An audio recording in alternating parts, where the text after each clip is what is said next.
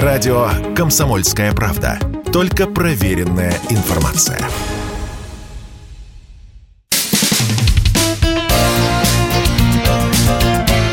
Говорит полковник. Нет вопроса, на который не знает ответа Виктор Баранец. Читатели «Комсомольской правды», э, слушатели радио «Комсомольской правды» уже давно знают, что Соединенные Штаты Америки участвуют в войне против России на территории Украины. Участвуют как прямо, так и косвенно. Каким образом? А вот таким. Американские советники присутствуют уже давным-давно на Украине. Давным-давно поставляются американское оружие.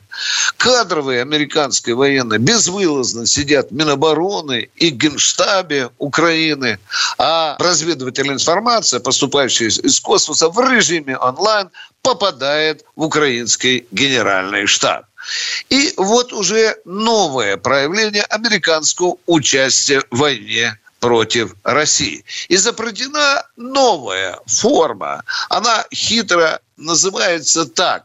Вербовка контрактных помощников. О, какое великолепное лукавство, какая казуистика. И что же это за контрактные помощники? Это прежде всего те же самые советники, военные, от рядового до полковника, которых вербуют американцы для участия в войне против России. Это своего рода набор желающих повоевать на Украине в виде аут сорсинга. Ну, за какие деньги? Да, за деньги же американских налогоплательщиков.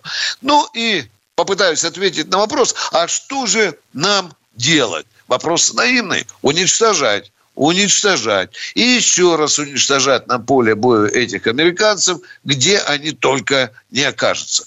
Но не всем им достанется пуля в лоб, кому-то достанется судьба пленного пленного. Ну, такое либеральное слово. А по сути, это будет самый настоящий преступник, которых надо судить по самым строгим статьям Уголовного кодекса Российской Федерации.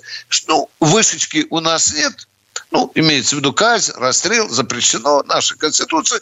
Но 24 годика вполне нормально таким америкашкам получить. Ну, и, конечно, не сидеть, как дармоеды, проедать нашу кашу, наш хлеб, их, конечно, надо направить на работы, на очень ответственные участки. Например, на урановые родники. Там они недолго будут находиться в плену. Ну и, конечно, нельзя забывать, что э, пленные могут оказаться в руках военнослужащих как Луганской, так и Донецкой республики. А у этих народных республик Конституция разрешает казнь да, но тут, конечно, надо все делать по суду. Сначала суд и желательно публичный, показывать по всем каналам телевидения, потому что это же великолепный воспитательный материал для тех американцев, которых сегодня Пентагон вербует для войны с русскими на Украине. Виктор Баранец, радио «Комсомольская правда», Москва.